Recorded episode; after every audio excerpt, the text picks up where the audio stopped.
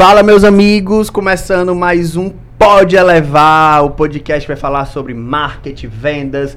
Hoje eu assumindo aqui como host, né? O Lielton me abandona mais uma vez, mas eu trouxe uma pessoa que tá do meu lado todos os dias para ser co-host comigo, que é a pessoal. Brendinha Santiago. Fala, pessoal, primeira vez, viu, sendo co-host. Espero que vocês gostem do episódio.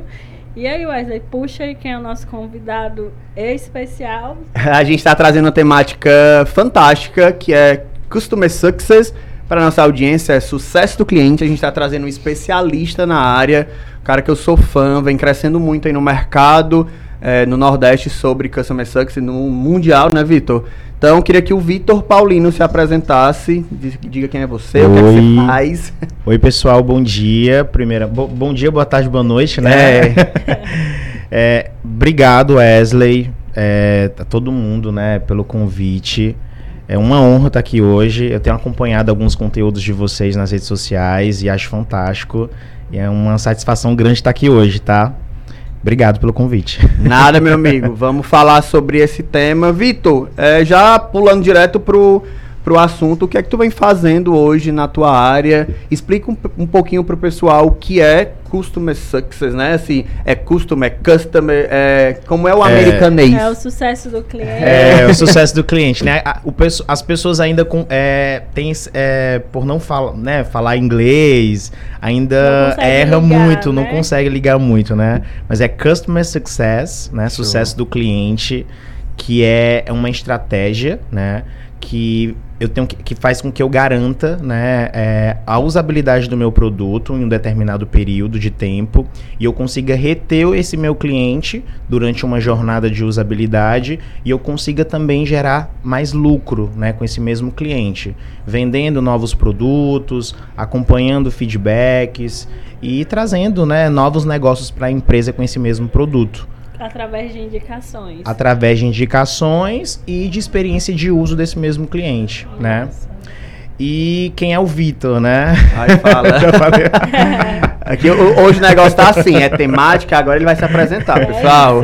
Bom, pessoal, meu nome é Victor Paulino, tenho 30 anos, é, sou formado em marketing pela Universidade de Fortaleza. Hoje eu sou líder de CS na empresa FixPay, que é uma empresa de meios de pagamentos. É, tem uma comunidade né, na área de sucesso do cliente que se chama Diário de um CS. Arroba Diário de um CS, sigam lá, acompanhem os conteúdos. Muito né? bom, viu, galera? É, obrigado. E o, tem outros projetos também, né, sendo executados. A gente lançou a primeira formação de Customer Success, né, do Ceará, em parceria com a Digital College. É, os professores sou eu e o Diego Azevedo, meu sócio. É um, lo um local fantástico a Digital College, né? Tem cursos fantásticos também. E a gente está realizando o curso de CS e a primeira tu a segunda turma vai acontecer agora no final do mês, dia 27 de março. Dou palestras, dou mentorias, estou aí nesse mundo louco, né? Nesse, no mercado louco que a gente está vivendo e ajudando empresas, profissionais também, né, a entenderem de CS. Eu até brinco que eu sou um evangelizador de CS, né, no mercado hoje. Massa, amigo. É, como a gente, a gente conversou, o podcast, a gente tem muito essa galera que está no mercado de varejo, que está aí sofrendo as dores do varejista, né? Que é ter que vender toda hora. E assim, falando de customer success, né? Como é hoje? Quais são as estratégias que tu vem usando nas tuas mentorias, para os teus clientes, na FixPay, que tu consegue fazer com, esse, com que é, realmente a metodologia seja implantada dentro de um negócio? Boa pergunta, Wesley. É, é, muito importante, né? Antes da gente pensar em aplicar CS, a gente chama de CS, tá, pessoal, também, né? Que essa é a sigla em inglês, né? De Customer Success. Antes de, de pensar em sucesso do cliente na estratégia, é muito importante a gente também entender o momento da nossa empresa, né? É, principalmente a saúde da nossa base de clientes, né? Se os nossos clientes estão usando no dia a dia o nosso produto, o nosso serviço, quantos chamados, né, no suporte durante um determinado período ele abre, né, no mês. Então é muito importante, né, eu saber a maturidade. E nas minhas mentorias, né, quando eu realizo é, junto com os meus mentorados, eu acompanho muito as pessoas é, meio perdidas nesse início, nessa passada de bastão da parte de vendas com pós-venda, né? Então, a gente vem executando muitas estratégias relacionadas ao onboard, né, que é os primeiros passos do cliente. A gente depende, claro, né, nem todo onboard vai ser o mesmo para toda empresa, mas é, dependendo do segmento, é, da estratégia que for né, executada, a gente personaliza, né, um, um onboard para aquele, aquele, aquele tipo de negócio. Então, fora o onboard, também tem a parte de retenção, né, que a gente ainda vê muito né, a evasão de clientes dentro das empresas, né? Da, da, mesma forma que entra clientes no começo do mês, no final do mês eu estou perdendo, né? Então isso acaba também mostrando para a gente que a nossa base de clientes não é uma base sadia, né? Então a gente precisa ver estratégias, eu tenho visto estratégias junto com os meus mentorados de aplicar é, ações de retenção para tá cada vez mais nutrindo essa base, né? Educando essa base e cada vez mais tem uma relação, né? Muito forte com o time comercial, porque o time comercial é que traz o cliente para dentro de casa, Sim. né? Então é muito importante o comercial e o CS estar tá muito bem alinhado, né? Nessa, né? nesse trabalho, nessa missão diária, né? Que a gente tem dentro das empresas e principalmente de vender certo para o cliente certo. Show. É, assim, tu já falou aí sobre saúde da base, que eu acho incrível realmente a gente teve outro podcast com a Denise, que acredito que você conheça, né? Da Aplique, pessoa maravilhosa. Parceira. É, ela trouxe um ponto que desde então ficou muito na minha cabeça, que é a, o que é um consumidor e o que é um cliente. Né? E assim, isso ficou. Isso me traz muito você falando que hoje as empresas, vou até trazer esse ponto que ela trouxe, estão se preocupando com consumidores, que é alguém que vai ali, consome teu produto, mas não é teu cliente. Né? Não Uma é venda sazonal, é, né? É aquele negócio assim.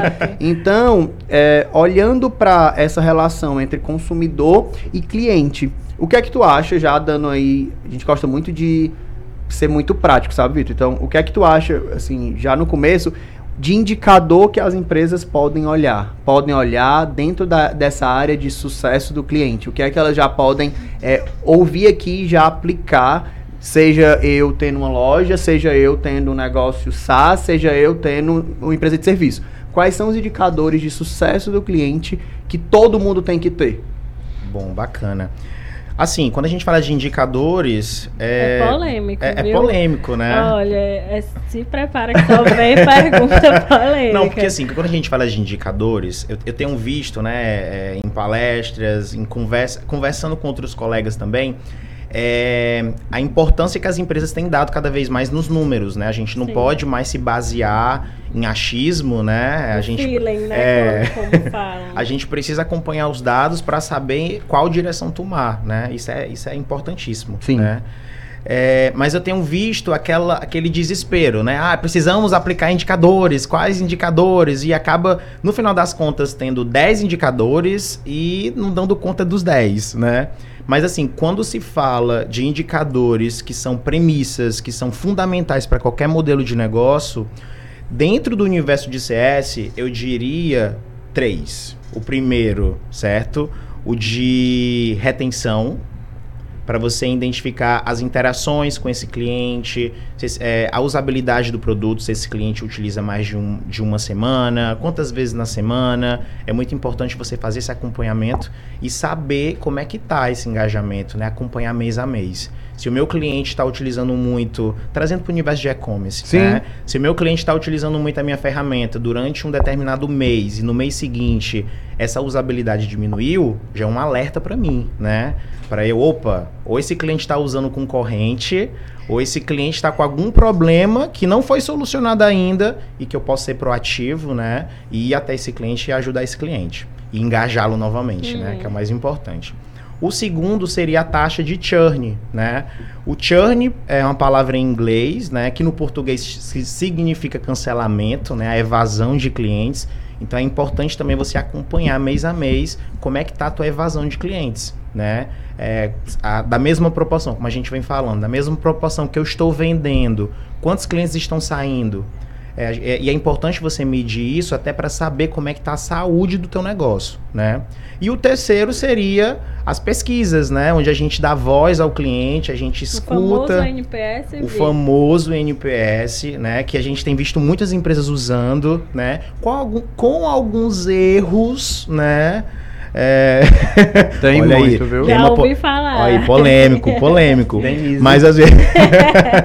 com alguns erros, mas a gente tem visto cada vez mais os profissionais né, levantando voz, defendendo né, é, melhores práticas de aplicação, de aplicação de pesquisas não, e não do NPS. de qualquer forma, né? Isso. Todo lugar aplicar um NPS. Até Tem que- porque é, a gente foi numa, num treinamento semana passada, né? E a Denise da Aplique, ela trouxe isso que eu achei fantástico. O NPS é Net Promoter Score, né? Então, assim, o cliente, ele precisa usar teu produto para Pra fazer o NPS. Sim. E a- o pessoal tá fazendo o quê? Ah, fiz um atendimento, vou jogar NPS. Não é o NPS Assim que eu ainda. comprei uma garrafa, É, já, a eu- garrafa nem chegou, eu já tô. Eu já tô fazendo NPS, Fazendo né? Então eu tô NPS. vendo, sei que você tá falando aí, estão dando muita voz, mas eu trouxe esse insight desse treinamento que eu fui semana passada com a Brenda, que existem outras pesquisas, né? Tipo assim, o Sim. NPS ele é uma, mas existe várias e várias outras que você tem que entender qual é que faz mais sentido pro teu negócio. Por isso que eu acho que tu trouxe pesquisas, né? de- Porque são Isso. mais de uma. Mas assim, o NPS, é, eu acho ele bacana de ser aplicado, né? Porque assim, o NPS ele não é uma pesquisa de satisfação, né? Satisfação é algo ali momentâneo, né? Onde eu vou ser atendido, foi, né? Ok, bacana, Uhum. e ok, dei o meu feedback. O NPS, ele vai é, mapear a fidelidade, né, dos teus clientes, né, com o teu produto ou teu serviço Uhum. né? Então eu acho isso fantástico, até porque na estratégia de NPS a gente consegue segmentar, né? Ter, tem um estudo por trás, né, da pesquisa, né, onde a gente faz a gestão dessa, dessa base que respondeu o NPS e é muito bacana. Eu, eu acho muito legal, mas é muito importante você entender, né, o momento é, adequado para se aplicar o NPS no teu modelo de negócio. Top. Eu queria voltar. Sem, sem manipulações, né? É. Porque tem muita gente manipulando aí, pincelando os NPS, que é assunto polêmico, né? Menino falando, falando em NPS. Como eu- assim, Vitor? Eu vou, vo- eu vou voltar no ponto 2, mas eu queria falar da NPS. É, eu tava vendo uns, uns posts hoje mesmo, e assim, o quanto, falando em manipulação de pesquisa, muita empresa diz, meu produto tem 98% de aprovação. Ok. Né? Tipo assim, que será provas, mesmo? né? Com que provas, Será né? mesmo? Então já passei por algumas empresas e já vi alguns posts, alguns PDFs, algumas apresentações comerciais que tem lá aprovação de 99%, 98%.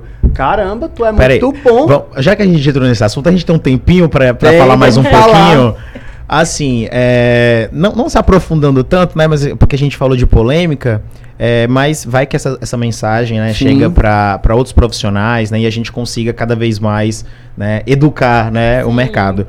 Muitas, muitas empresas hoje, quando têm aplicado o NPS, primeiro, né, não se aplica NPS com cores, né? Porque quando a gente, enfim, desde a da quando a gente é criança, cores, né, na né? teoria das cores, a gente tem um grau de, de, de mapeamento das cores, da qual, o- pegando pelo sinal de trânsito, né, o verde é algo positivo, o amarelo atenção e o vermelho negativo, né? Uhum. Então, assim, a pesquisa de NPS é uma pergunta simples, rápida e básica. E quando o cliente ele vai responder o teu NPS, ele precisa só ver os números ali. Então, dentro da mentalidade dele, ele vai te avaliar né, com uma nota que ele acredita ser boa ou ruim. Co- como essa nota é interpretada, aí sou eu como CS, eu como profissional de experiência do cliente, enfim, eu como empresa é que eu vou né, segmentar e vou trabalhar com isso, é, com isso por trás. Mas eu tenho visto muito, muitos NPS, principalmente nas academias, Com é, com cores, entendeu? Isso induz, o- Induz o, ao paciente, o cliente, né? E, e quando ele tem um apelo emocional, né? Por favor, pesquise, né? É, Responda. Então, assim, isso é errado, não é legal, né? E, e, novamente reforçando, NPS não é uma pesquisa de satisfação, é uma pesquisa de lealdade. Sim. Por E isso aí- que é o que a gente falou de tem que ser cliente, né, cara, pra, pra fazer NPS, não dá pra não dá para terminar um atendimento e fazer NPS, faz outras pesquisas, tem várias E outras. também não adianta eu ter um dado que ele não é real. Ele é um, um dado que foi manipulado ali no momento, no, no Pincela, calor da, né? É, no calor da emoção. Não, aqui é 10, mas, mas é isso. Não. E aí tu falou de experiência do, do, do- experiência do cliente e sucesso do cliente. Sim. Qual é a diferença, Victor, dos dois? É a mesma coisa, assim? Para muitas, muitas pessoas que escutam, parece ser a mesma coisa, mas tem uma diferença. São pessoas que cuidam do cliente, é, né? Então... Exato. Eu queria saber essa diferença. Bom, pessoal, é, a, tu, é, a, tua pergunta é muito boa porque muitas pessoas ainda confundem, né? Sim, Realmente. Eu sou uma. É. Como a gente vem falando, né, o CX, o Customer Experience, né, a experiência do cliente, são todas as interações, né, todos os pontos de contato que eu tenho com o meu cliente durante a jornada de usabilidade e são as estratégias, né, de pesquisa, né, que é como eu escuto esse cliente e como também eu, eu ajo proativamente para corrigir e para dar voz a esse cliente, né. Então, o, o, a experiência do cliente está muito voltada para os pontos de contato durante a jornada. Né? Toda a jornada Toda completa. a jornada completa. Sem ser apenas dentro do CS. É Sem ser apenas do CS. Começa Isso. no comercial, passa ali pelo aquele contato Isso. na rede social. Vem do marketing, né? Lá no leadzinho, quando né, tá sendo mapeado certo. é a qualificação. E o CS, como a gente vem falando, né? É a estratégia de negócio da qual eu vou conduzir o meu cliente e garantir a usabilidade, né? E ações de retenção para que esse cliente continue utilizando o meu produto, o meu serviço e eu consiga gerar mais receita com esse mesmo cliente. Quando eu digo mais receita, é fazer um upsell, um cross-sell, né? Vender novos produtos, novos serviços para esse cliente, semelhantes ao que ele comprou de mim e eu pegar a indicação também, porque o que é bom a gente indica, uhum. né? Então, é, eu, por exemplo, quando eu tenho uma boa experiência e eu utilizo muito algo, eu a, gosto muito de indicar para os meus amigos, né? Então, o CS ele, ele contribui, né, para a receita da empresa, né, de, de forma bem mais clara, né, para o aumento de receita no final do mês. Show. É, eu vou voltar em alguns pontos aqui, mas eu queria voltar no segundo ponto. São muitos de, pontos. De indicadores né? que é. Pontos, não, já. tem vários. Tem vários pontos aqui. Se quiser, a gente é, passa aqui até. É, ele é desse. Mas assim. Porque quando a gente fala de cliente, né? É, não, eu sou apaixonado, né? Tô nisso, enfim. Mas vamos lá. O segundo ponto que o Vitor trouxe foi taxa de churn, né? O churn Sim. e o cancelamento. Eu queria, a gente, pra gente tentar deixar claro, Vitor, pra nossa audiência que usam a plataforma de e-commerce. Certo. Né? É, vamos falar aqui para o varejo, né, Brenda? Que uhum. é o que a uhum. gente tem muito, muito cliente do varejo. Então, vá, tô lá, eu uso a plataforma da Elevar e meu cliente, como é que eu consigo acompanhar esse, esse cancelamento? Porque assim, olhando para a estratégia de e-commerce, para a compra no e-commerce, a gente encara o cancelamento quando o cliente faz uma compra e ele pede para cancelar, ele pede o estorno, ou a gente olha para esse cliente, ah, não, ele, ele é meu cliente usual, ele está sempre aqui comprando na minha plataforma e ele parou de comprar, ele deixou de ser meu cliente. O que é que tu acredita que é bacana olhar para essa taxa de cancelamento, já que é o segundo ponto, para clientes do varejo que utilizam a plataforma de e-commerce, né? Bacana. É... Polêmico. É isso. Peraí, só ver se eu entendi. É como aplicar o churn dentro do, do, do, modelo, varejo, do varejo, né? Dentro do, como aplicar o churn dentro do varejo para quem compra no e-commerce, né? Porque Entendi. colocando no cenário, tipo, eu, hoje eu vou na plataforma da Elevar e compro uma camisa. Entendi. Certo? Então, assim, a Elevar me tem como cliente comprando. Então, eu tô ali, ela consegue acompanhar que a cada um mês eu faço uma compra. E aí eu parei de comprar. Então, isso é considerado churn porque eu sou um cliente u, é, usual e parei de comprar? Ou não, não dá para ter o, o churn para o varejo? Seria mais ou menos oh, vou, Eu vou contar um segredo aqui hoje, tá? Conta, amigo. É... revelando segredos no Pode Elevar. Né?